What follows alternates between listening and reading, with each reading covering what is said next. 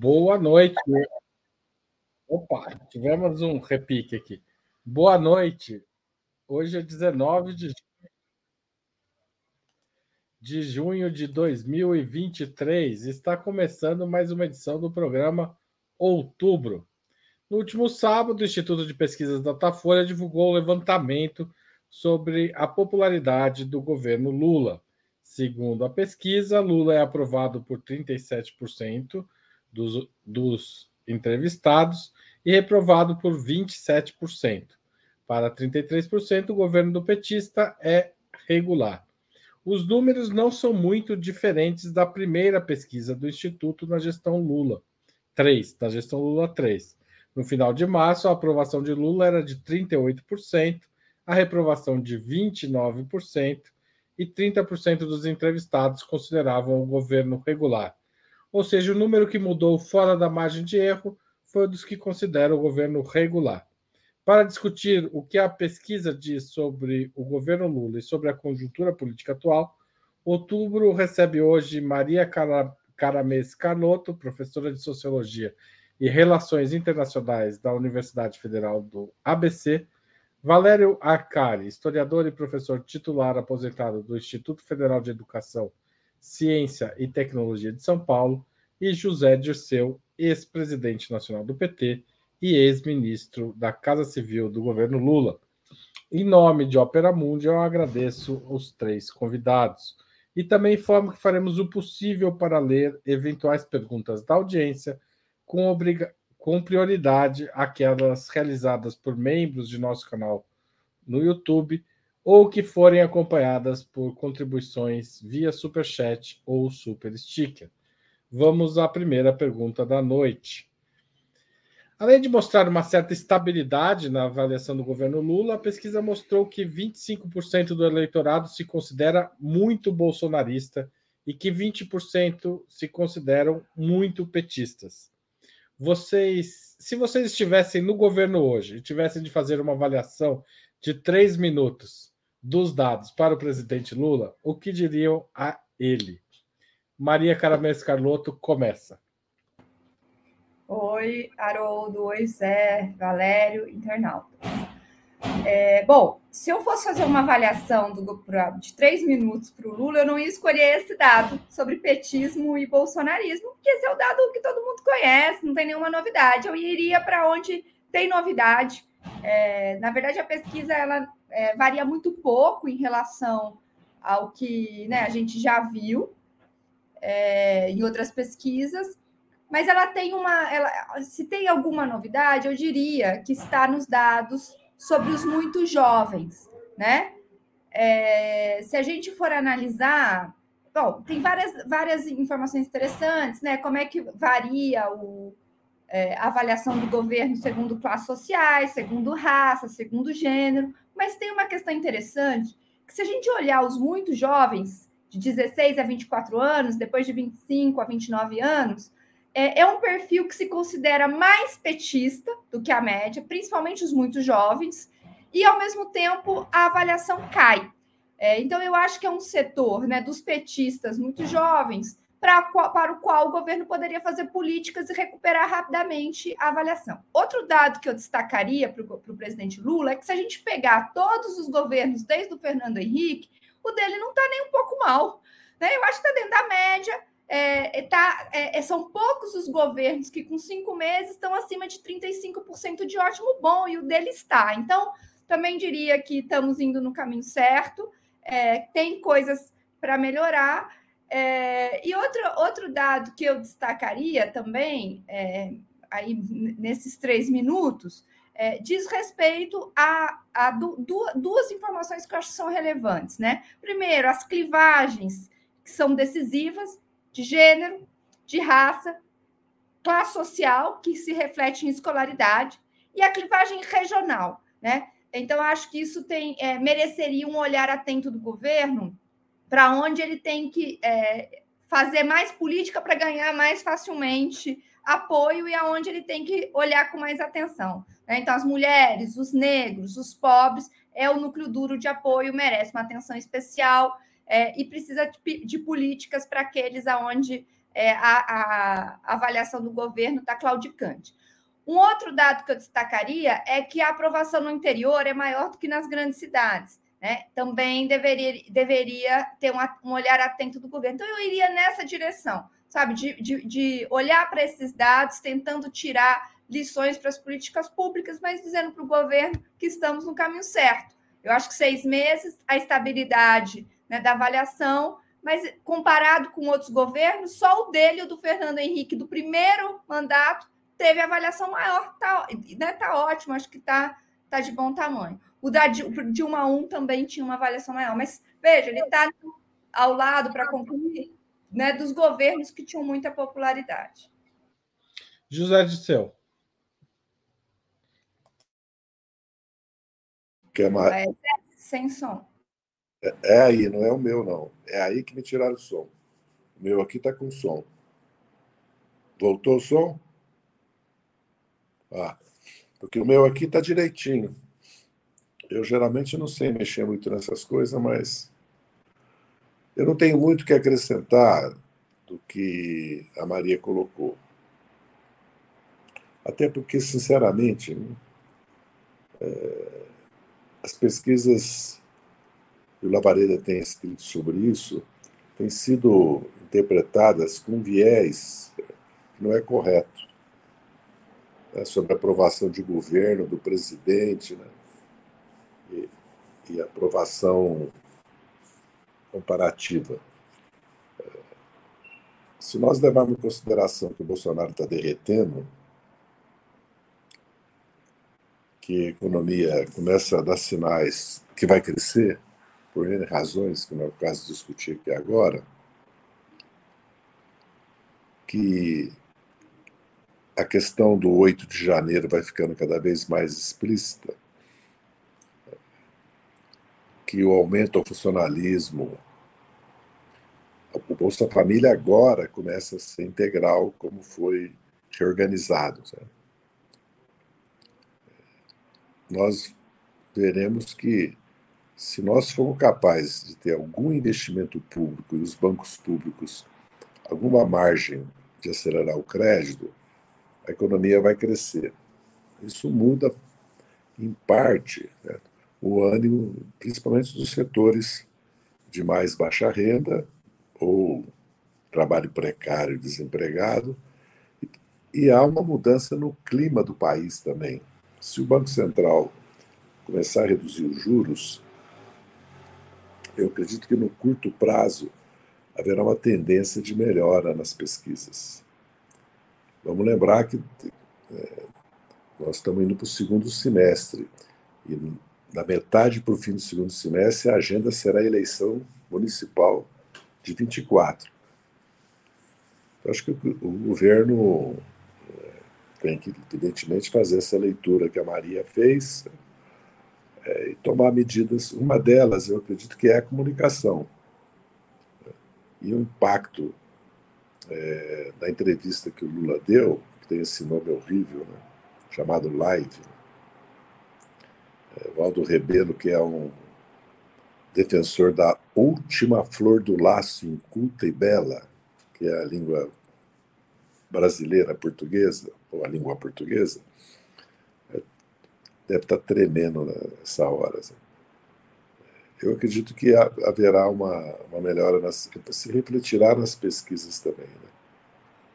Há uma, uma disputa, evidentemente, não de narrativa sobre o governo, né? mas sobre o papel e o efeito desses fatos que eu citei é, nos próximos meses.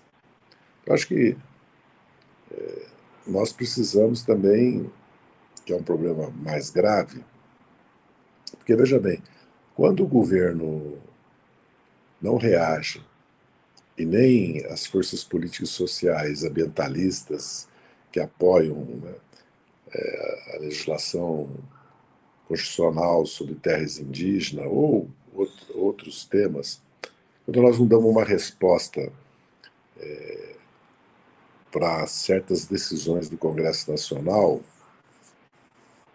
convocando essas forças políticas para se manifestarem, se mobilizarem para defender as conquistas, nós também é, facilitamos o trabalho de. Porque há um trabalho de descredenciar isso, né? e a imagem do, as ações do governo e a sua imagem. Então é preciso que, porque pesquisa é para nós tomarmos providência, fazermos a leitura, tirar as conclusões e tomarmos providência. Então, acho que a coisa mais importante que tem agora é o crescimento econômico. Lógico, tem outros temas que podem ter muito impacto. Nós sabemos que a questão, por exemplo, da educação, ou mesmo a questão ambiental, é, pode ter um impacto grande, mas o que vai ter mesmo é emprego e a renda. Né? É a economia começar a crescer. A curto prazo, acho que ela vai crescer. Avalio que ela vai crescer, pelo que eu disse. Até porque há, se melhora a confiança, é, o investimento também aumenta, o investimento privado. Né? Mas nós temos um desafio, que é o desafio das reformas tributárias, do aumento do investimento público e do aumento é, do crédito, porque hoje as empresas, o principal problema das empresas é juros altos, falta de crédito e queda da demanda. É um problema muito sério que está afetando o comércio, as pequenas e médias empresas industriais, principalmente as que trabalham na linha de alimentação, e está afetando o próprio agronegócio, que os preços caíram muito e as despesas financeiras são muito altas. Fora que não tem armazém, então é obrigado a vender pelo preço que as quatro irmãs, né, a BCD, impõem, que são as trades que controlam totalmente o agronegócio brasileiro. É isso que eu tenho a dizer nesta noite quente aqui em Brasília e, pelo jeito, fria em São Paulo. Muito, muito fria, muito fria aqui em São Paulo. Valério Arcari.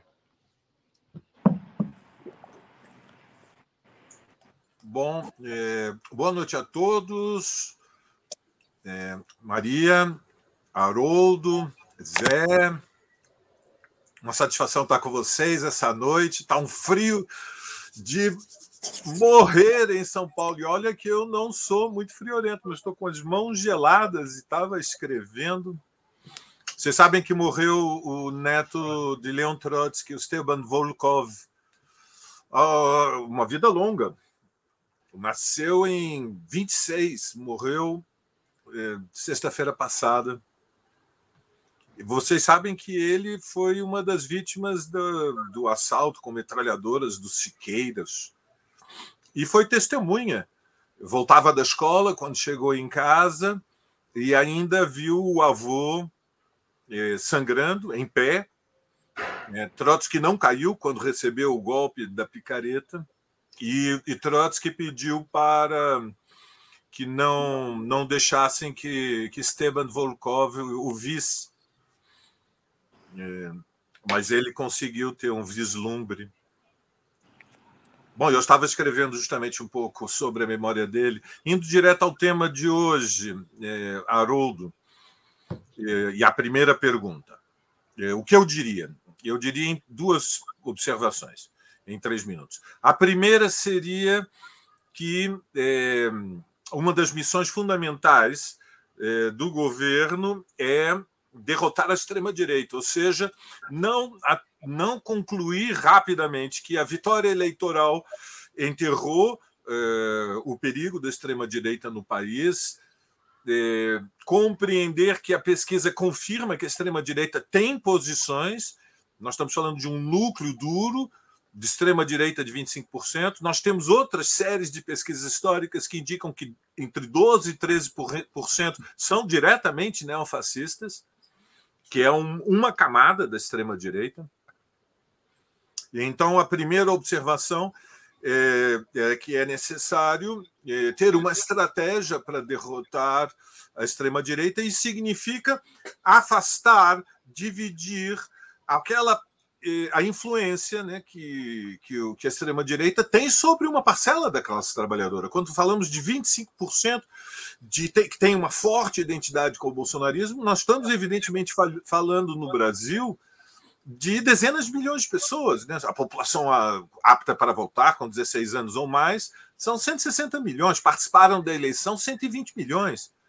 Então, quando nós falamos de 25%, nós estamos falando de um universo de dezenas de milhões de pessoas. Então, é preciso ter uma estratégia de curto prazo para dar sustentação a, ao julgamento, à condenação, eh, e oxalá eh, a perda dos direitos políticos do Bolsonaro e, eventualmente, a sua prisão, mas também de abrir um diálogo sobre a base social que sustenta. E aí, eu diria com toda franqueza que é, é um perigo a estratégia que prevalece hoje no governo, que é constituir um governo de união nacional, ou seja, é, o governo.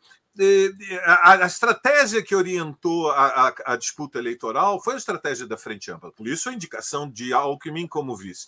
Depois da vitória eleitoral, a estratégia da formação da primeira, o primeiro ministério foi incorporar a terceira via, ministérios para para Simone Tebet, para o MDB, para o PSD do Kassab, até para a União Brasil. Agora nós entramos numa terceira fase, que é o segundo ministério, que incorpora um setor do bolsonarismo, bolsonarismo do Lira, que atrai uma fração do centrão. Então, é, o que prevalece é uma estratégia de governo de união nacional. Bom, eu, toda, toda frente tem como premissa é, um denominador comum, e o denominador comum, à medida que as alianças vão se ampliando à direita, vai evoluindo para a direita. Então, quando nós pensamos qual é a estratégia para derrotar o bolsonarismo, é, nós temos um obstáculo, que é a presença de bolsonaristas no governo, que representarão é, a corrente que tem a liderança do Lira. E esse denominador comum vai ser cada vez mais recuado. Então, quando nós é, pensamos que é preciso um diálogo com os trabalhadores que ganham de dois a cinco salários mínimos, que têm uma escolaridade um pouco mais elevada. Nós temos que falar de educação, temos que falar de saúde, temos que falar de transporte, porque para aqueles que vivem do salário, o drama no, da, da, da, da, luta pela sobrevivência com o mínimo de dignidade, os remediados, é pagar a escola privada, o plano de saúde privado e os transportes privados. É preciso uma orientação que responda a esta demanda social que é uma, um dos fatores fundamentais que explicam é, a audiência do bolsonarismo sobre, sobre, franjas da classe trabalhadora. E há um paradoxo. Né? O paradoxo é que os tribunais avançam sobre Bolsonaro, mas o Lira avança sobre o governo. E ao avançar é, sobre o governo e incorporar-se dentro do governo, é um freio de mão que o próprio governo é, é, diante do qual o próprio, o próprio governo se rende. Haroldo? Obrigado, Valério. O, o Zé Dirceu tocou na questão. Eu vou puxar essa frase do, do Valério, mas eu vou dar uma alterada nela, porque o, o, a justiça avança sobre o bolsonarismo, mas a popularidade do bolsonarismo não se move, né? É, isso não é preocupante do ponto de vista político, ainda que as boas notícias caminhem para um certo terreno, as pesquisas não apontam esse mesmo desgaste do Bolsonaro entre a população. É, por quê? Começo por Zé Disseu. Tavares.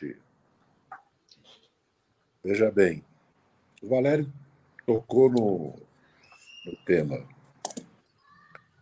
A base bolsonarista, o núcleo duro do bolsonarismo, é infenso a melhora da situação econômica e social, qualidades do governo, porque ela está, inclusive na questão religiosa, no conservadorismo, né? e né, no espírito da época, né? que nós vimos no Chile agora. Né? Um pouco os temas, né, imigração, aborto, segurança, né, homossexualismo é, e o antipetismo. Né. Mas eu acredito que esse núcleo duro não passa, não sei nem se chega a 25%, se houver disputa política mesmo, social, e mais, principalmente cultural, acho que ele pode reduzir. Na verdade, numa das pesquisas, o que ficava claro é que uma parte do eleitor do Bolsonaro estava votando, estava apoiando, estava avaliando bem o governo. Né? Acho que foi no anterior, né? É, que quase um terço estava avaliando o governo como regular ou como bom. E, inclusive, é, os, os, comentaristas da pesquisa expôs isso na sua avaliação da pesquisa. Então, acho que essa é uma questão que é, não se resolve é, a curto prazo também. Né? É, a questão que o Valério colocou, eu não acredito que haja uma incorporação do bolsonarismo no governo, porque o, vai haver uma mudança no ministério, porque a rigor, é, o Vaguinho, certo? E a esposa deles não são de esquerda, nem são progressistas, certo? É verdade que ele apoiou o Lula no segundo turno. Né? É, não acredito que haja uma adesão de parte do bolsonarismo. A questão do Lira é mais complexa, porque nós teremos que discutir, fazer, um, fazer uma noite sobre isso, um outubro é, de segunda-feira sobre isso, né? porque é a realidade. Nós, somos, nós temos 120 deputados. O problema não é incorporar uma base de 40, 60 deputados aos que votam com o governo, né, através da participação do Ministério né, é, do paraense, que vai assumir lugar da, da Daniela, né, do Ministério do Turismo, o deputado Sabino, mas sim qual é o acordo que se faz, viu, Valério? Vai ter que ter um acordo, né? O que nós queremos aprovar? Porque, veja bem, eu vejo o momento como assim. Há um momento até a eleição, são 18 meses. Certo? E depois há um segundo momento, conforme o resultado da eleição. Há um momento de aprovar a âncora fiscal, que puseram esse nome de Carboço, e aprovar a reforma tributária do, do ICMS, que é o IVA. E há um segundo momento. Nós vamos colocar na ordem do dia a reforma tributária progressiva. É, e há um momento de discutir um projeto de desenvolvimento nacional, de mudar o caráter dos bancos públicos, a orientação do crédito para a política de neoindustrialização e o papel do BNDES para financiar a ciência e tecnologia, o conhecimento, fazer a economia andar. Certo? O governo precisa se organizar para isso e precisa negociar, porque há setores industriais, há setores empresariais certo? que têm interesse numa mudança. Certo? Porque uma coisa é o Brasil crescer porque vem capital estrangeiro para energia, transição ambiental energética, para infraestrutura, ou para industrializar setores é, que hoje não agrega valor nenhum na economia, ou substituir importações de fármacos, de fertilizantes, chamados defensivos agrícolas, agrotóxicos, da indústria química, que dá quase 50 bilhões de déficit de dólar, ou mesmo de máquinas e equipamentos. Então, o problema é que tem que discutir isso com o país, né? Tem que debater, discutir, para inclusive a nossa militância, a nossa base social, que são milhões, de ativistas, militantes, compreenderem o que o governo está fazendo. Porque outra coisa é o eleitorado. Sabe? Eu não vejo. A pesquisa com relação ao PT é muito boa, por outro lado, né? muito boa. Certo? Significa que as esquerdas, que o PT não é só o PT, tem muita força no Brasil, para além do lulismo. Para além do lulismo. Então, nós temos uma base para mobilizar. E temos uma base de classes médias cosmopolitas, de setores empresariais, que assumem a pauta ambiental, transição energética, social, da forma, da maneira deles. Eles não vão aceitar uma mudança econômica que nós queremos, mas eles assumem, inclusive, a pauta democrática. Caiu aqui. É porque eu sou um cidadão, só tenho esse celular aqui, o Valério ficou de me mandar de presente um tablet, não mandou. O Breno ficou de mandar de presente para um computador moderno, não mandou. Acontecem essas coisas. Mas, ó, já falei demais. Tá certo. Já já a gente volta para você. Eu vou passar a palavra para o Valério. Valério.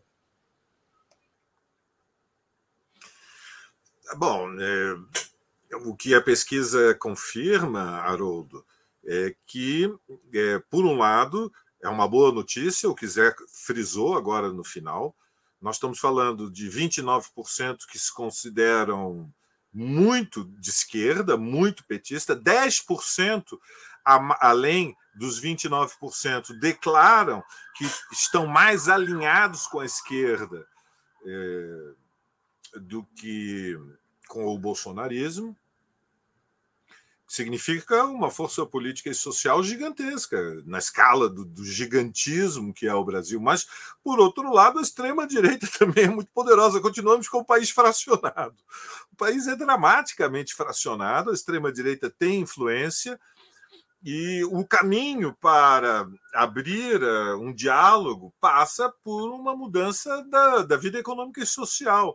Ou seja, a disputa ideológica ela também tem que ser desenvolvida. Eu não diminuo a importância de debates como defesa da Amazônia, defesa dos direitos das mulheres, defesa dos direitos da maioria negra, direitos LGBT, que ia mais, dos direitos da juventude.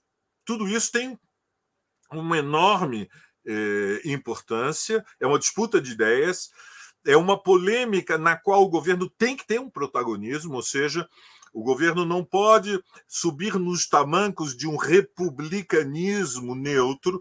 Não há neutralidade quando nós é, falamos de um país no qual todos os anos quase meio milhão de mulheres são obrigadas a realizar abortos em condições de clandestinidade sem a mínima proteção sanitária. Não há neutralidade é, num país em que é, há uma maioria negra que é, na verdade, vive numa condição de subcidadania, ou seja, não tem na prática igualdade de direitos diante da lei nós vivemos num país onde os LGBTQIA vivem a experiência diária do medo, é, de, de, um, de um medo que repousa numa experiência é, trágica de existência, que é uma discriminação que se manifesta através de uma violência que transforma o Brasil no campeão mundial de vítimas da transfobia. Ou é, enfim, em todos os terrenos é preciso iniciativa e disputa de ideias, mas é a pauta econômica e social, a experiência prática, é, repito, da existência, que pode deslocar uma parcela da classe trabalhadora e abrir o caminho com a desmoralização do Bolsonaro, oxalá ele seja condenado, que o processo que se abre na próxima quinta-feira resulte numa condenação que parece é, incontornável né, ao escândalo dos últimos dias, das revelações espantosas que estavam todas no celular do, do Mauro Cid. Ou seja, hoje nós sabemos que é uma parcela da oficialidade que conspirava ativamente, desejava, pressionava para que o capitão tomasse a iniciativa de um autogolpe mas esta é uma luta de esta luta para transformar a condenação do bolsonarismo numa desmoralização social da extrema direita é uma disputa que vai consumir as nossas energias é, nos próximos anos, é, mas que não que é, que é inevitável, que é incontornável. Haroldo. Maria Carlotto. Então, Haroldo, Zé Valério, minha opinião é a seguinte: um quarto do país se considera bolsonarista e Bolsonaro se tornará inelegível em alguns dias. A vida é dura, pior para eles. Vão entrar num conflito para definir e nós né, para definir quem vai ser o herdeiro político do Bolsonaro. É, isso vai gastar uma energia. Enquanto eles estiverem gastando essa energia, eu acho que nós temos que pegar, como bem lembrou Valério, Zé Dirceu, né? O, um terço da população, né, nós estamos numa situação um pouco melhor, que se considera de esquerda, e mobilizar para pôr uma agenda é, que, como disse o Zé Dirceu, e eu concordo totalmente, torne a vida do Congresso um pouco mais complicada do que está neste momento. Como é que eles podem aprovar um marco temporal inconstitucional e poucas, poucas pessoas irem para a rua num governo, né, se a esquerda tem essa força toda, está faltando convocação. Então, eu acho que, diante deste país fraturado, diante dos, dos desafios é, que nós temos dessa fratura, nós temos que aproveitar essa janela de oportunidade, entre aspas, né? De é, um conflito que inevitavelmente vai se abrir, já está aberto, né? É, no campo de extrema-direita, para avançar algumas casas. E aí a gente volta para uma situação é, um pouco mais, a meu ver, um pouco mais normal, que é a extrema-direita na defensiva.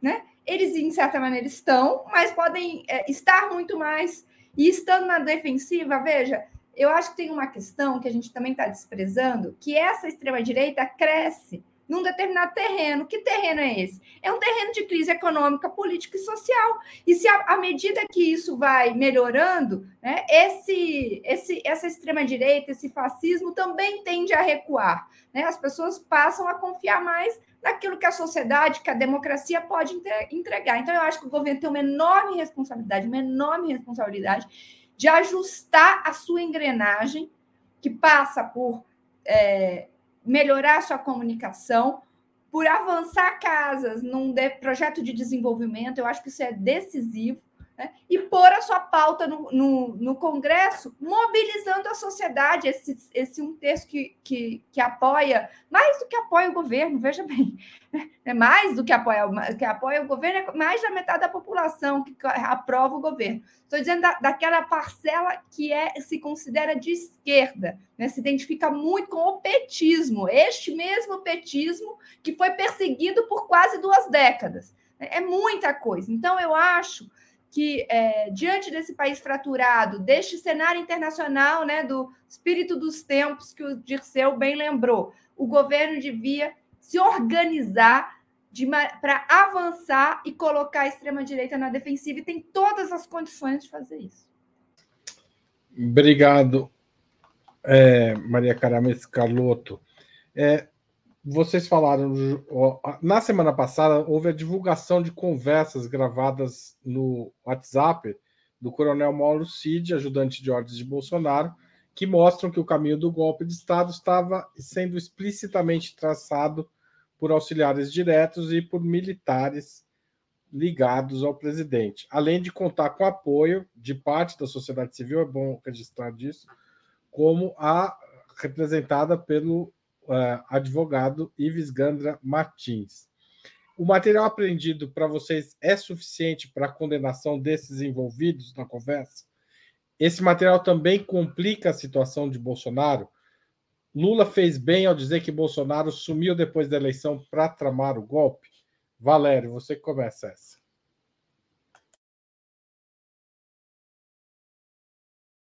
E estão reunidas condições para uma condenação do, do Bolsonaro. E o fato de terem surgido a público é, a revelação dos grupos do WhatsApp do Mauro Cid com a oficialidade, e nós estamos falando de média e alta oficialidade das Forças Armadas, confirma que é, é, impossível dissociar o Bolsonaro enquanto a máxima liderança da extrema-direita, de um movimento conspirativo que passou pela mobilização dos caminhoneiros na sequência é, do, do, segundo turno e abriu uma disputa de terceiro turno.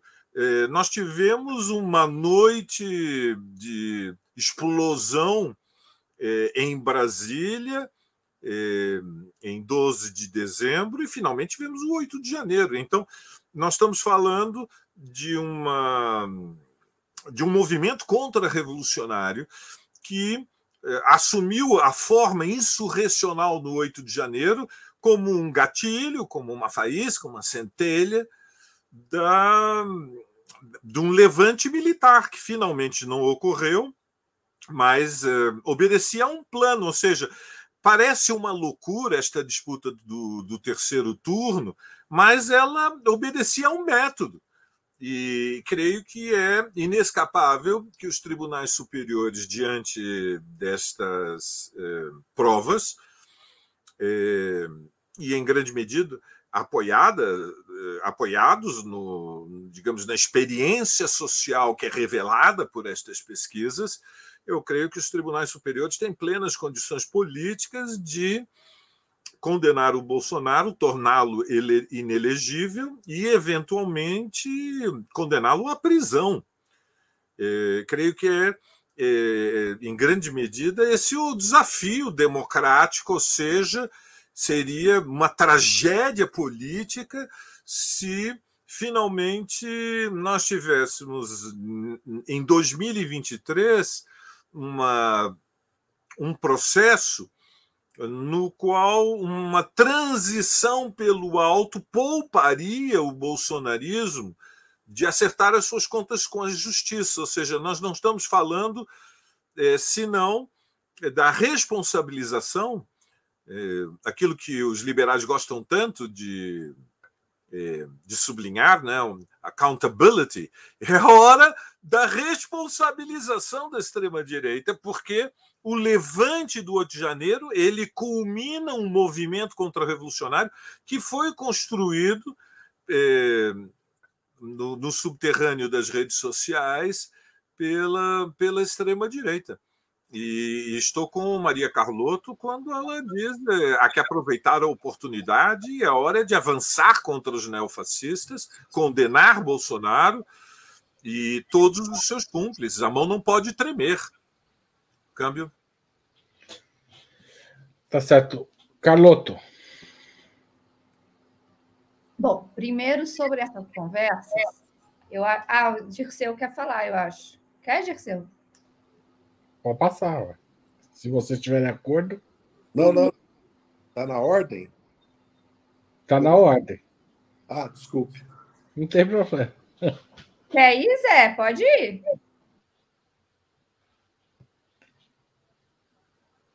Ficou sem som, Carlota. Acho que eu me confundi.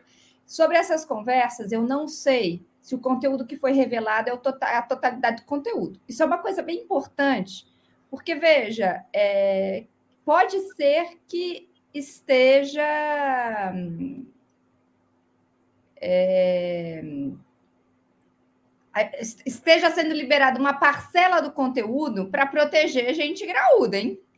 Porque é estranho, eu acho muito estranho o que, o que saiu. É, me parece que está faltando peça. Sabe aquela coisa que você lê e fala, hum, mas que coisa esquisita, está faltando gente aqui. Então, eu aguardaria um pouco mais, que eu quero ver o conteúdo total para. Assim, o que tem já é, concordo com tudo que o Valério falou, já é suficiente. Mas eu tenho a impressão que tem mais coisa. E por que, que eu acho que isso é importante? Porque coloca a questão militar de novo como uma questão importante né? É, para se enfrentar. Isso é um primeiro. Então, acho que sobre essas mensagens. No mais, é, bom, é evidente que Bolsonaro sabia de tudo, estava organizando, e tem uma interpretação sobre o golpe militar de 64, que, eu, que a gente estudava na, na Faculdade de Ciências Sociais, né, sobre o, várias interpretações do porquê que o golpe demorou, é, era para originalmente, né, foi apoiado por setores que imaginavam erroneamente que iam né, tirar o Jango e, e dali a dois anos ia ter eleição normalmente, mais ou menos como quem achava que ia tirar Dilma e eleger o Alckmin no ano seguinte, ou alguém desse perfil liberal mais tradicional, e as coisas não funcionam dessa maneira. E uma das questões que se coloca quando você rompe a institucionalidade é que você comete crimes. Né? E ao cometer crimes, você precisa postergar a volta da normalidade, porque senão você será punido. Essa é uma questão clássica de qualquer ruptura democrática. Por que, que eu estou dizendo isso? Porque me parece, lendo as mensagens, que houve um impasse sobre quem avançaria é, né, uns que o Bolsonaro queria que isso viesse do alto comando, porque ele não queria, ele queria aparecer como não queria ser o ator da, do, do, golpe principal, e da, da outra parte, setores das Forças Armadas queriam que Bolsonaro desse a ordem. Né? Por quê? Justamente porque havia, a meu ver, um impasse ali sobre quem seria, caso desse errado, quem seria responsabilizado. Na minha opinião, esses todos que confabularam né, que tramaram, que conspiraram, precisam ser responsabilizados. Mas ah, para isso eu acho que tem que ter é, acesso ao conjunto das, das conversas. Isso, o que saiu me parece parcial e eu diria mais, eu acho que é funcional para proteger determinadas figuras graúdas aí. Tá certo. José Dirceu, sua vez agora. Bem, como em todo processo pós-derrota, né, porque houve uma derrota do golpe de 8 de janeiro e uma derrota do Bolsonaro nas urnas. Né? O ajuste de contas certo? sempre é também conflituoso e é disputado, não só na narrativa, mas no processo de investigação e depois no inquérito né? e depois no processo judicial propriamente dito. Então, aí precisa ver a disposição dos atores. Né? Estão, é, nesse momento, a Polícia Federal, é, os tribunais, caso Poder, o Supremo Tribunal Federal, certo? e nós, né? porque eles, principalmente o ator Forças Armadas, nós já temos todo um histórico com as Forças Armadas brasileiras, né? que é forçar uma transição que os proteja das, né, das consequências dos atos que praticaram, seja atos inconstitucionais, ilegais ou mesmo criminosos, como foi no caso da tortura, dos assassinatos políticos, dos desaparecimentos, ocultação de, de cadáveres. Essa é a realidade né, brasileira. Né? É, há evidentemente, acho que uma, uma tendência à punição do Bolsonaro, porque tudo indica que ele ficará inelegível, por tudo, tudo porque há provas materiais é, de, de, prática de crimes que o, o tornam inelegível. E é preciso ver se ele será acusado, que até agora não foi, né? centenas de acusados de tentativa de golpe, né? de crime contra a ordem democrática, né? Estado de direito democrático. Não sei se ele será. Então, essa é uma disputa de narrativa e uma disputa política. Né? É, as Forças Armadas vão ter que tomar providência com relação ao coronel Mário Cid, isso é Mauro Cid, isso já é uma, um fato concreto. E outro, né? outro que era da ativa, né? É, vamos ver. Mas acho que é uma questão política. Acho que passar a mão na cabeça, permitir que haja impunidades, é seivar. Veja bem, nós não conseguimos punir os militares certo? e nem fazer uma transição que mudasse o caráter das Forças Armadas. O que aconteceu? Eles impediram que o Lula fosse candidato, trabalharam pelo impeachment da Dilma, foram participaram do governo Temer e assumiram praticamente o governo Bolsonaro. O governo Bolsonaro foi praticamente um governo militar. Não, não podemos esquecer disso. Começou com quase todo o Estado-Maior, os generais indo para o governo. Depois ele defenestrou três, quatro. Aí é a personalidade do Bolsonaro também. E aconteceu o que aconteceu, que agora nós tomamos conhecimento, e talvez ainda nem de de muito, né, como lembrou bem a Maria, é, que havia uma tentativa de golpe real. É, é preciso punir de maneira exemplar, e todos e todas. E é preciso dar publicidade para que toda a nação tome conhecimento do que aconteceu. Qualquer comportamento que não seja esse vai nos custar muito caro no futuro. Porque há um problema, uma discussão mais é, estrutural, que é a reforma das Forças Armadas, né? que é um debate nacional sobre a estratégia de defesa nacional e a política de defesa nacional, que, que nós aprovamos no Congresso, que seria um momento, nós aprovamos no Congresso, né? ela, o mundo, as mudanças geopolíticas, as mudanças tecnológicas, as mudanças dentro do próprio Brasil, as consequências do que aconteceu do governo Bolsonaro, exige uma mudança toda essa estratégia, toda essa política de defesa nacional. Até porque ela está alinhada com os Estados Unidos, né? com o Comando Sul-Americano, com uma concepção que pode nos levar a apoiar a política norte-americana de, de contenção e ou agressão à China. Né? O Brasil não tem interesse nenhum. Né? Portanto, eu acho que nós devemos aproveitar esse momento também para discutir isso, como o Genuíno tem levantado muito e outros, é, discutir o papel das Forças Armadas, discutir o serviço militar obrigatório, discutir a indústria de defesa, discutir a educação, discutir o sistema de promoções, a, divisão, a, a distribuição do espaço do país territorial das Forças Armadas, o papel da Força Aeronaval e o papel da infantaria. Certo? e as alianças que o Brasil vai estabelecer, os modelos que o Brasil vai adotar. Então, acredito que essa é uma questão muito mais profunda, né, que tem sido muito debatido né, é, por, nas redes, nos programas como esse aqui, certo? por especialistas que conhecem muito mais como genuíno do que nós. É isso, minha opinião. Obrigado. Antes de continuar, eu queria lembrar a todos vocês da importância de apoiar o jornalismo de Ópera Mundi. Há seis formas para fazer isso. A primeira é uma assinatura solidária no nosso site, operamundi.com.br apoio. É a forma mais tradicional, que tem maior número de, de apoiadores e tem várias faixas para você escolher. A segunda é se tornar membro pagante de nosso canal no YouTube, se você estiver assistindo nesta plataforma. A terceira é contribuir também via YouTube por meio de super chat ou super sticker agora mesmo, durante essa transmissão, enquanto eu falo, você já pode apertar aí no cifrãozinho e mandar a sua contribuição. A quinta, se você já estiver assistindo este programa gravado ou outro programa gravado de Opera Mundi, é fazer um valeu demais. E a última é mandar um Pix. Nossa chave é apoia.operamundi.com.br e ela fica muito bem quando guardada aí no seu aplicativo bancário. Você pode fazer o Pix a qualquer hora, nem precisa estar assistindo o canal. A mais eficaz de todas as armas contra as fake news é o jornalismo de qualidade. Só o jornalismo de qualidade coloca a verdade acima de tudo. E esse jornalismo Opera Mundi busca oferecer todos os dias. E para isso ele depende da sua contribuição.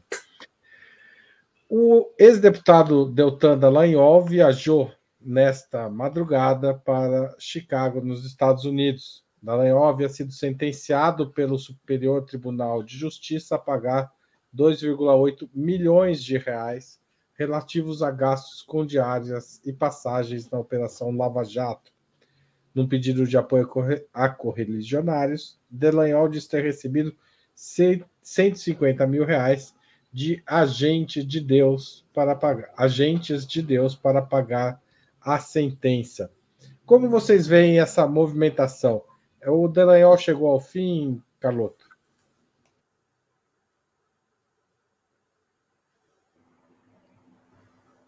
Eu acho que a Lava Jato está em situação, em uma situação muito complicada, né? Em primeiro lugar, é, não é só a Lava Jato, todo esse punitivismo é, começa por a questão, nós já discutimos aqui, né, é, do Tony Garcia, que revela uma coisa que, se for um décimo do que ele diz é verdadeiro, o Moro tem que ir para a cadeia imediatamente, porque ele pode estar destruindo provas, é uma coisa gravíssima. Depois o Toffoli diz que condena o genuíno e nós sabendo que ele era inocente. Para mim, cometeu um crime que precisa ser. Bom, e assim vai. Então, eu acho que tem uma situação que, assim como o bolsonarismo, que tem relações com o lavajatismo, mas não são exatamente a mesma coisa, é importante dizer, né? Acho que são forças relativamente autônomas, acho que eles também estão na defensiva e todos precisam pagar. E acho, é, Dirceu falou sobre é, ser uma questão política, né? Não é, é uma questão judicial, mas é também uma questão política. Eu acho que a questão do, da Lava Jato, dos crimes que foram cometidos pelo judiciário brasileiro, eu acho que assim como no 8 de janeiro, você precisa ter, nós estamos num momento que você precisa ter uma ritualização da verdade. Não basta né, a gente mostrar, olha que absurdo, você tem que ritualizar. Então, eu acho que do mesmo jeito nós devíamos ter ido pro, imediatamente para uma CPI do golpe, menos porque para competir com a investigação que já estava sendo feita, e mais por esse processo político de ritualização, de assim como teve na CPI da Covid, você ritualizar para politizar, inclusive, né, é, esse, essa, esses absurdos que foram cometidos. É, então, eu acho que precisa, assim como no Rio de Janeiro, nesse caso, é, ritualizar. O que eu só queria, é, antes de, de, encerrar, dizer o seguinte: essa questão do que o, que o Dirceu colocou, né, e, e Valério também, mas acho que o Dirceu enfatizou muito, essa, essa questão do golpe de, do 8 de janeiro está diretamente ligada à questão militar, né, nossa estratégia de defesa, organização das Forças Armadas. Hoje, às 9 horas, é, toda segunda, além de estar aqui, é meu dia de, de, de estar na. Eu estou no Manifesto Petista às 9 horas. Procurem né, o YouTube com o Genuíno. O Genuíno propôs exatamente esse debate. O título é Ligações Perigosas, o celular do Marucide e a questão militar, onde ele vai. É, e aí depois é, é uma espécie de entrevista que a gente vai fazer com o Genuíno em torno dessa questão. Então já vou aqui fazer meu, minha, meu convite né, e dizer que é, convidar todo mundo para assistir. E acho que é isso, acho que a gente tem que estar tá num momento de ritualização da verdade para avançar, é, fazer o bolsonarismo, a extrema-direita, é, ir para a defensiva ainda mais do que eles estão, e a gente poder é, reconstruir, mais do que reconstruir, né, fazer o país avançar, porque reconstruir só diante de tudo que foi feito e de tudo que foi destruído não será suficiente. O Manifesto Petista, tem gente perguntando é, em que canal? Chama, Chama Manifesto Petista. No YouTube, Manifesto Petista. É uma iniciativa editorial de petistas. Tem, é, é enfim, cada dia é uma bancada, a gente entrevista, já até entrevistamos Zé Dirceu lá, lá no Manifesto Petista, e hoje a gente. O Genuíno é membro da bancada, mas hoje a gente vai. Ele toca aí o, o debate, a gente vai entrevistar. Procurem no YouTube Manifesto Petista. Canal Manifesto Petista, gente, procura aí. Zé Dirceu e Dallagnol e Moro acabaram?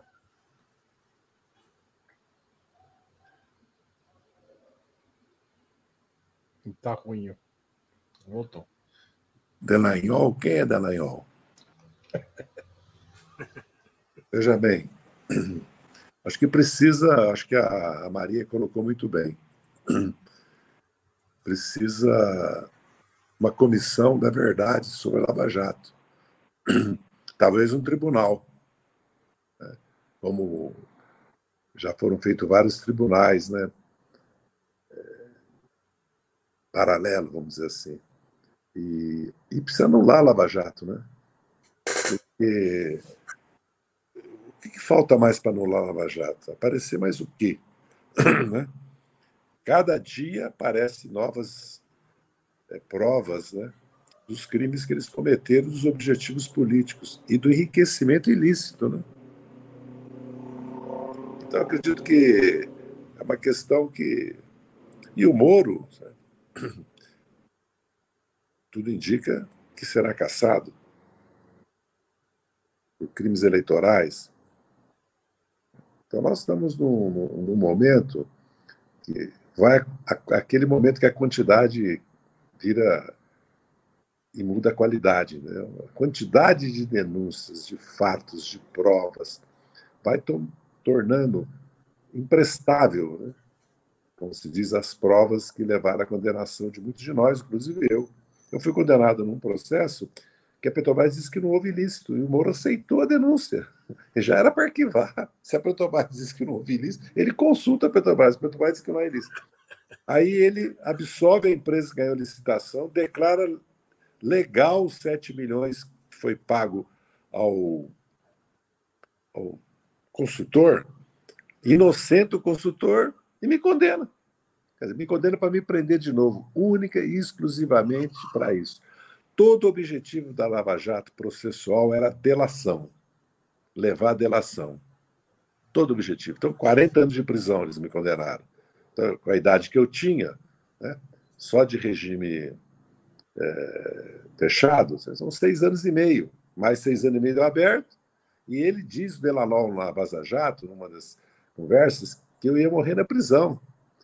Diz que procura um processo aí para nós prender ele de novo, denuncia a filha dele que ele delata. Então, isso aí é justiça? Mas eles me prenderam. Eu fui preso três vezes pela Lava Jato. Ganhei dois Amascorp do Supremo. E um, eles desobedeceram o Supremo e prenderam de novo. E depois que o Supremo me soltou, eles desobedeceram e me impuseram todas as cautelares. O Supremo caçou as cautelares. Como foi o, a ação penal 470, nós não tínhamos sido nem julgado ainda, o Joaquim Barbosa recolheu nossos passaportes. E, na verdade, nós fomos condenados antes pela imprensa, né, no caso do, do, da ação penal 470. Né? E eu fui condenado, inventaram, deturparam o Instituto do Domínio de Fato, que é para estabelecimento de penas, para ser a prova para me condenar. E teve ministro que disse que ia me condenar com base na literatura jurídica, não tinha prova. O outro que o ouro das provas cabia a nós. E ficou claro que me condenaram politicamente. Né? E conseguiram, porque faz 17 anos que eu estou com a condenação da ação penal 470. E estou inelegível há 20 anos, sendo que a Constituição diz que só pode ser oito anos.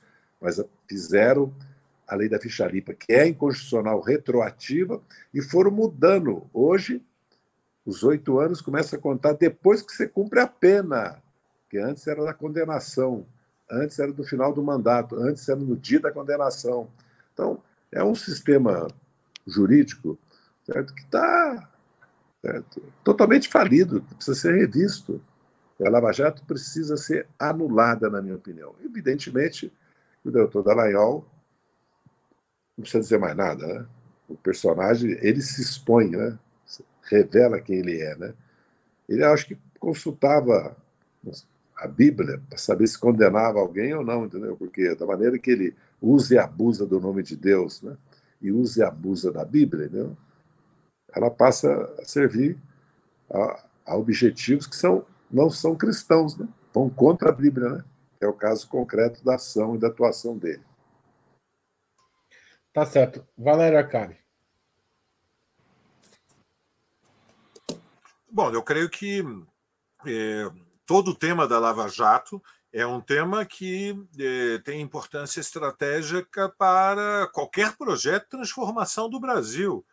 É, a Lava Jato foi uma operação política construída é, a partir é, de uma investigação viciada que obedecia a um cálculo, que era ilegalizar a esquerda brasileira. O sentido dela foi decapitar a direção do PT. Começaram com o Zé Dirceu, com o Genuíno, e não pararam enquanto não condenaram o Lula e impediram a sua candidatura em 2018, abrindo o caminho, evidentemente, para a eleição de Bolsonaro. Então, nós estamos falando de uma operação é, disfarçada de justiça contra a corrupção para ilegalizar a esquerda brasileira. Evidentemente, o regime da Nova República é um regime no qual é, existiu, é, e infelizmente ainda persiste, é, relações de corrupção entre a riqueza e o poder. Nós não podemos ser ingênuos no que remete à relação de prefeituras, governos estaduais com as grandes corporações capitalistas. Mas o sentido da Operação Lava Jato era impedir o PT de vencer as eleições em 2018, ilegalizar a esquerda e decapitar a direção da, da esquerda. E veja, a ironia cruel da história é que os governos do PT foram governos de reformas moderadas. Imaginem o que teria sido se o Zé ainda quando estava no governo, Zé, se você tivesse tomado a iniciativa de medidas mais duras contra os interesses dos capitalistas.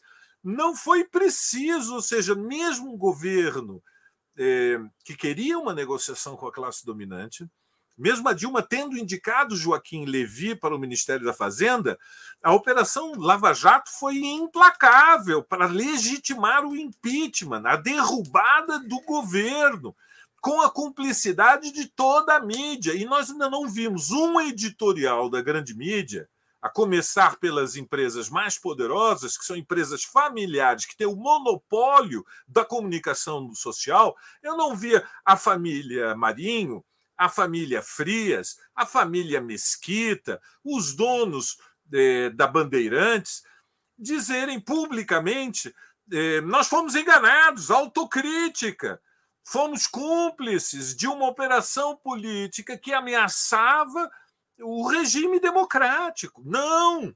Nós estamos falando de uma campanha política que eh, não deu direito de defesa àqueles que estavam sendo atacados, que manipularam as informações e abusaram do, do poder, e quando eh, tiveram oportunidade, chegaram ao limite da provocação, que foi colocar Zé Dirceu Genuíno e Lula na cadeia.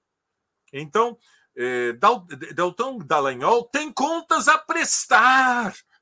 E, evidentemente, não se trata de vingança, mas de justiça, porque a impunidade abre o caminho para que nós eh, tenhamos que dramaticamente reviver experiências semelhantes, porque não foi a primeira vez que a bandeira da corrupção foi utilizada no Brasil para legitimar golpe de Estado. Não foi a primeira vez, foi assim que construíram 64. Então, Dallagnol, ele não pode fugir da justiça e o seu destino tem que ser a prisão, assim como o do Moro. É, e nesse terreno, evidentemente, nós estamos atrasados. É, estamos atrasados porque há uma rede de cumplicidades muito poderosa que quer diminuir é, o significado da, de, deste balanço histórico. É, eu estou, portanto, entre os que de, de, defendem é, que Dallagnol, o destino de Dallagnol tem que ser é, os tribunais. Tá certo. Vamos para a última pergunta. Não, não, não, não, Quer comentar? Tem que terminar. Acabou já o tempo? É, hoje vocês descumpriram o, o, rapidinho, acabou o fiscal. Vai passar no Senado? Zé de seu comércio já pode ir. Vai ser tranquilo? Acredito que sim. Não há nenhum sinal, nenhuma evidência que não seja assim. Até porque nós sabemos que é um compromisso que foi feito no limite daquilo que nós precisamos e daquilo que eles não querem que nós passamos. Né? É evidente que o fiscal não é o nosso objetivo estratégico, né? mas importante porque, de qualquer maneira, é muito importante a confiança e, e também o, dizer, vamos dizer assim, o clima do país nesse momento, entendeu? Porque nós precisamos criar é, um estado de, de ânimo no país que há muito pessimismo e a imprensa principalmente joga muito para baixo. Eu tenho andado pelo país certo? e vejo que há forças produtivas, forças é, econômicas dispostas a fazer grandes inversões, assumir projetos, porque toda a política econômica no Brasil tem que ser pensada para a América do Sul e para o mundo, não pode ser pensada só para o Brasil, entendeu? Todas as mudanças na estrutura produtiva brasileira, tecnológica, avanços no conhecimento, tem que ser pensado assim, nós não podemos ter. Vou dar um exemplo para vocês. Vamos produzir potássio e ureia, mas a Argentina tem uma das maiores reservas de potássio do mundo e a nossa está na Amazônia. E a Venezuela pode produzir toda a ureia que o Brasil precisa. E nós estamos importando da Rússia. O custo logístico disso, isso vale para o gás também. O nosso gás está custando 14 dólares. O gás custa 2, 3 nos Estados Unidos, mas não porque nós somos iônicos americanos, que lá as condições para produzir o gás são. Não tem comparação com o Brasil. O custo aqui é porque nós tiramos 350 quilômetros de distância a 8 mil metros de profundidade, né? o gás e o petróleo e assim sucessivamente. Então, eu acredito que aprovar a âncora agora, depois da reforma do IVA, vai nos ajudar a atravessar essa, esse período até 2004. O importante é sair de 2004 de pé. Nós temos que construir um discurso político, uma articulação política, uma eleição, fazer uma campanha que nos dê condições de avançar em 2005 e vencer em 2006, porque não há projeto para um país como o Brasil quatro anos. Não existe para nenhum país do mundo. Bom mesmo é governar 20 anos. Muito obrigado. obrigado, Mas Zé. é 24, 25 e 26, viu, Zé? É 24, é. 25 e 26. Eu vou ter é, que sair aqui me pressionando já. Um abraço. Valeu, um abraço. tchau, tchau. Bom, então agora Valério vai a Carlota acaba. O Senado? Não, é. vai ser aprovado, Haroldo, evidentemente. Vai ser aprovado com mais facilidade do que foi na Câmara. Vai ser aprovado por uma imensa maioria. E já foi por uma imensa maioria na Câmara. E qual o significado é... político disso? Que eu não tive tempo de fazer a pergunta inteira. O sentido da aprovação no Senado É, o sentido é que está preservado é, uma estratégia de buscar a qualquer preço o superávit fiscal, que é um pouco é, a maior preocupação, é um pouco não, é a maior preocupação da classe dominante brasileira. O tema da proporção da dívida em relação ao PIB, porque remete à, à estabilidade da moeda. E eu não tenho nenhuma dúvida, a, todas as frações capitalistas apoiam, até os bolsonaristas apoiam que haja uma âncora fiscal, ainda que mais suave do que aquela que foi imposto, imposta pelo Paulo Guedes. Eu receio, entretanto, que, como já discutimos em outras oportunidades, isso não é uma boa notícia. É, eu não sou tão otimista como o Zé, eu não estou prevendo que a aprovação do arcabouço fiscal é o bastante para convencer é, os donos da riqueza no Brasil, que, por, por, outro lado, estão divididos diante do governo, né? nós continuamos com a classe dominante, a burguesia está dividida diante do governo, há uma fração que é oposição, evidentemente, uma maioria no agronegócio, setores do capital financeiro, mas. É, mas isso não é o bastante para que haja inversões eh, produtivas, investimento, imobilização de capital ao contrário, é, é possível que é, aumente o investimento externo por variadas condições, entre outras, o fato de que o Brasil continua sendo muito atrativo, porque as taxas de juros que são praticadas no mercado doméstico, elas, é, mesmo considerando as flutuações do câmbio, é muito atrativa.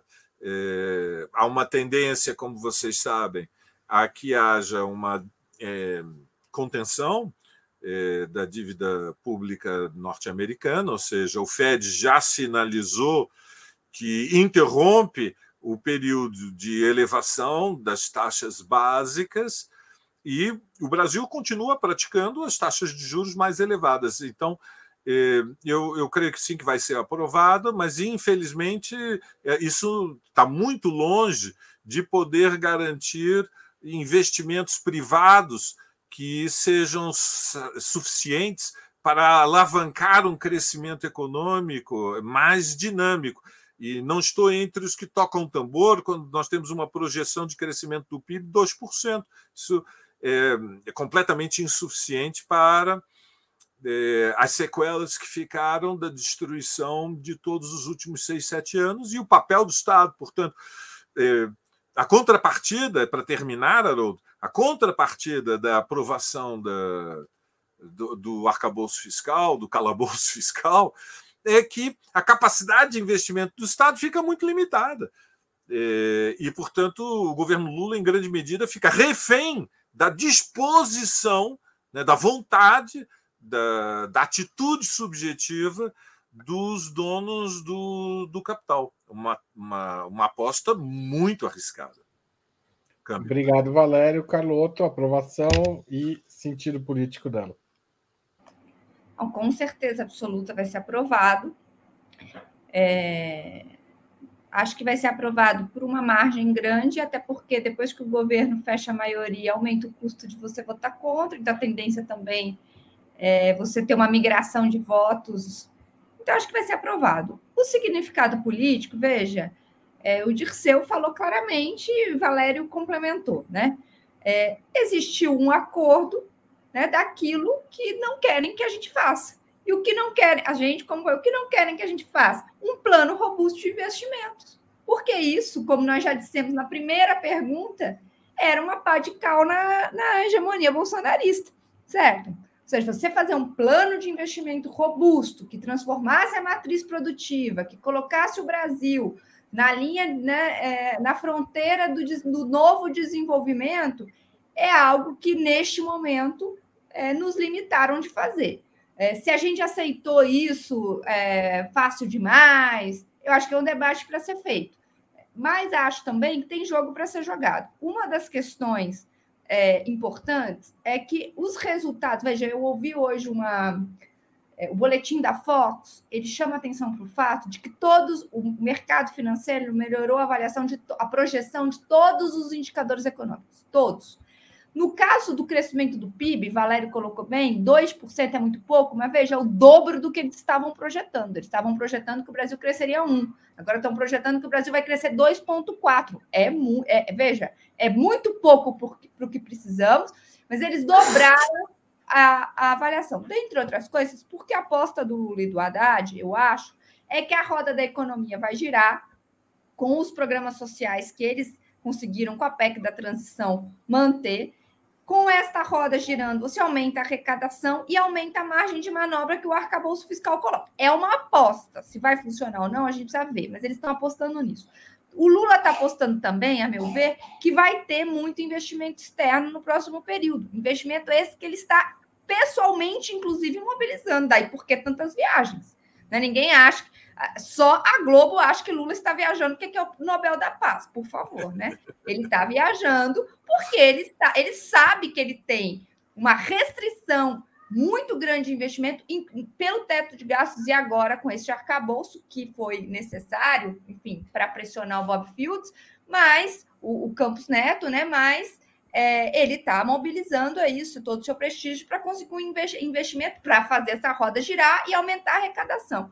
E por fim, eu acho que de fato o custo está é, tá ficando cada vez mais evidente que a autonomia do Banco Central não tem nada de autonomia, né? É um movimento né, financeiro de controle da agenda econômica do governo, o que é um absurdo do ponto de vista político, e com isso eu concluo, porque, veja, se nós fizermos toda uma ampla aliança, inclusive com setores liberais, para defender a democracia, não tem cabimento a gente ter no coração da nossa estrutura política né, uma instituição que fere a soberania popular, que é o Banco Central Autônomo. Isso presta um desserviço para a democracia brasileira e eu acho que é um debate que daqui para frente a gente vai precisar enfrentar. Que bom que estão convocando, o PT está convocando as pessoas para se voltar, né, para se rebelar contra o Banco Central, porque isso contra a política de juros altos, porque isso realmente é um absurdo né, que todo, toda a economia esteja indo numa direção e eles estejam sabotando o governo, porque é sim uma peça. O Campos Neto era do governo Bolsonaro e continua um bolsonarista no coração da política econômica do governo Lula. Não, e continua governando, né, sob a lógica, governando o BC sob a lógica bolsonarista, ou seja, é como se ele não tivesse passado pelas eleições, só os outros 220 milhões de brasileiros, 210 milhões. Gente. Porque ele diz que é técnico, mas ninguém acredita nisso, né? Técnico. Nem o Luxemburgo é técnico ah, nesse nível. Canoto, Akari e Zé Dirceu, que já foi, mas volta aqui a semana que vem. Obrigado por vocês, obrigado a todo mundo que comentou, comentou. Teve gente que fez super sticker, quero agradecer aqui a Rose Cleide e a todo mundo que é assinante também participou dessa conversa, membro pagante do YouTube do Opera Multi. Valeu, boa noite e até mais, gente. Tchau, tchau. Um abraço. Tchau, tchau.